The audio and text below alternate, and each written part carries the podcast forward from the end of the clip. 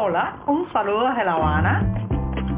Les habla Joanny Sánchez, cubana, periodista, ciudadana, y les traigo este cafecito informativo recién colado y sin azúcar para despertar.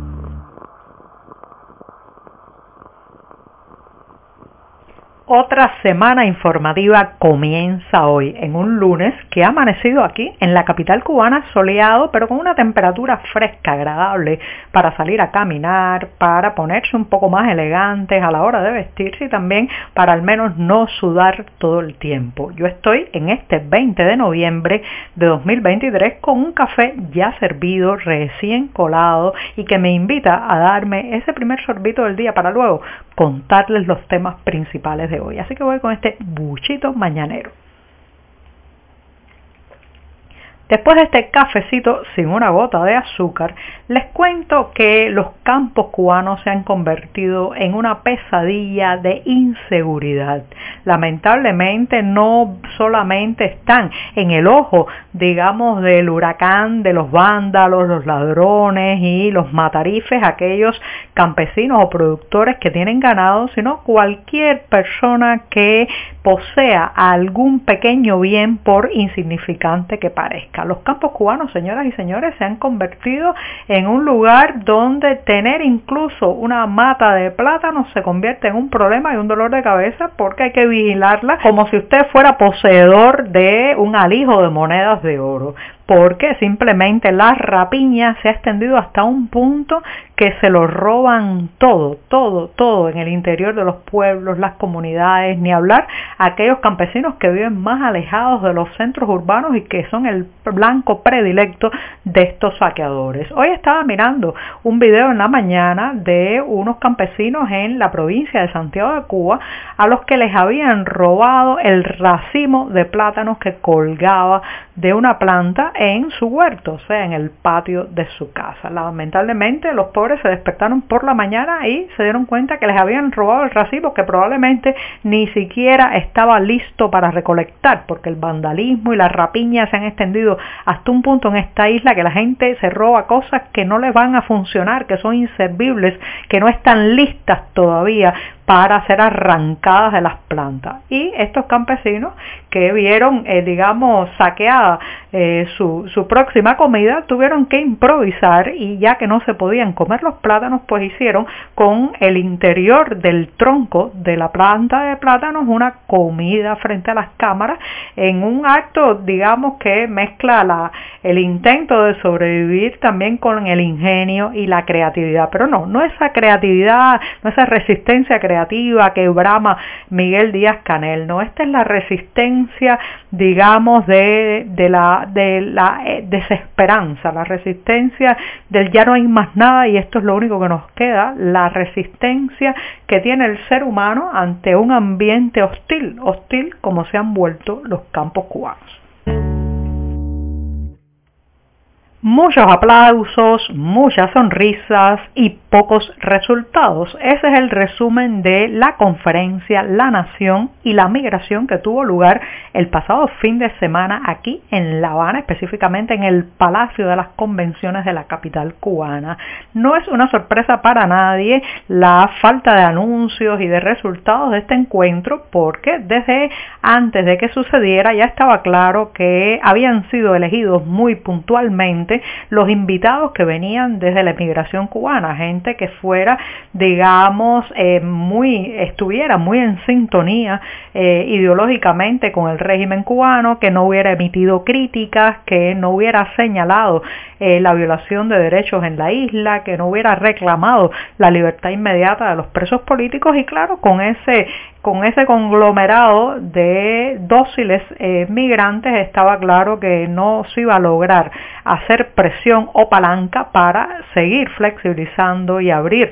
las compuertas de las actuales normativas que digamos atenazan eh, la emigración cubana especialmente a la hora de mantener sus derechos, sus derechos no solamente políticos sino también sus derechos a la propiedad, a la inversión, sus derechos a el ejercicio político y cívico dentro de la isla una vez que traspasan las fronteras nacionales. No hubo sorpresas, no hay anuncios, parece ser que todo fue pues un juego de complicidades, un intento de hacer parecer como normal la relación entre el régimen y su emigración cuando todos sabemos que hay ondas y profundas heridas en eh, la eh, conexión con el exilio cubano, un exilio que ha sido muy lastimado no solamente por haber sido en muchos casos empujado al destierro debido a las confiscaciones, mm, los peligros y las amenazas de terminar en la cárcel, sino que también ha sido vilipendiado y eh, ha sido catalogado desde escoria, pasando por gusanos, traidores, en fin, todas esas esos epítetos que brotaron del discurso oficial cubano y que ahora intentan esconder y sepultar, pero que algunos que tienen memoria, muchos tienen memoria, lo recuerdan.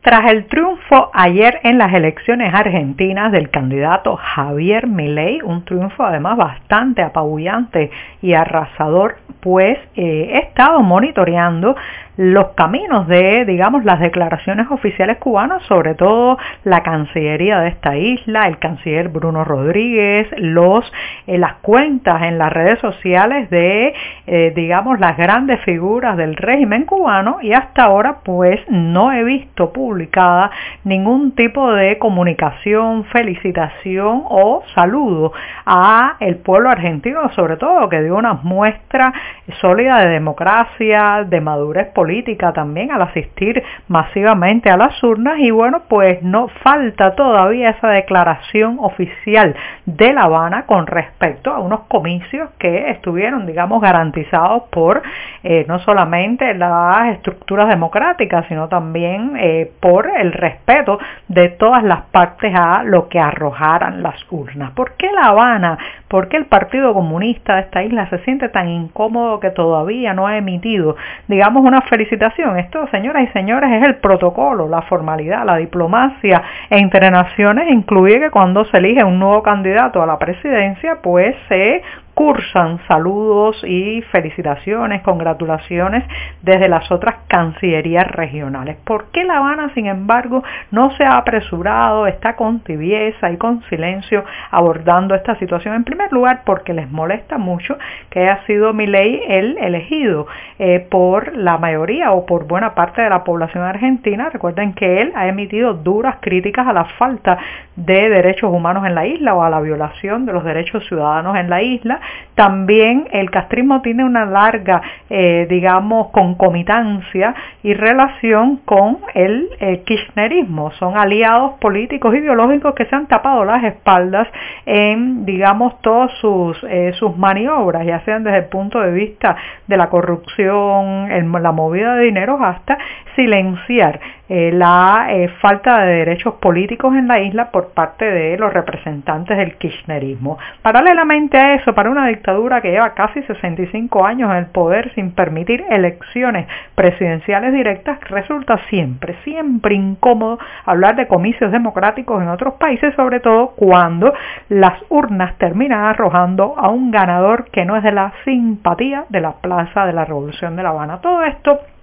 incomoda y eh, les incomoda el futuro, lo que viene ahora con ley en la presidencia de Argentina, que probablemente no sean ni abrazos, ni fotos de familia, ni palmaditas en la espalda, sino muy probablemente críticas, señalamientos y un distanciamiento, al menos, al menos entre ambos ejecutivos con el pueblo cubano. Espero que en vez de eso, pues haya un eh, acercamiento a nuestra problemática, a nuestras incertidumbres, a eh, nuestra actual situación.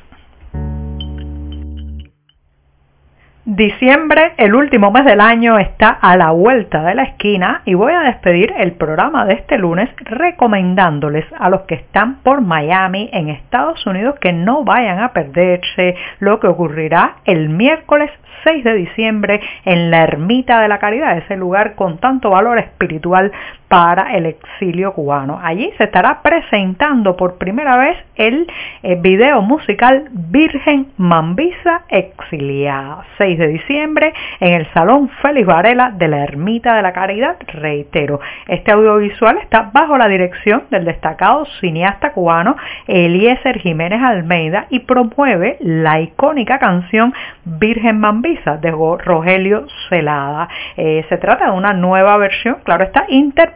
por la talentosa voz Aide Milanés y también pues cuenta con la producción musical de otro grande de la música cubana, Pavel Urquiza y la colaboración de la coral cubana bajo la dirección del maestro Andrés Trujillo. Promete, promete un verdadero gustazo para los ojos y los oídos este video musical Virgen Mambisa Exiliada. El 6 de diciembre tendrá su presentación en la Ermita de la Caridad en Miami, Florida. Y con esto así pongo punto final al podcast de hoy y me despido. Hasta mañana martes. Muchas gracias.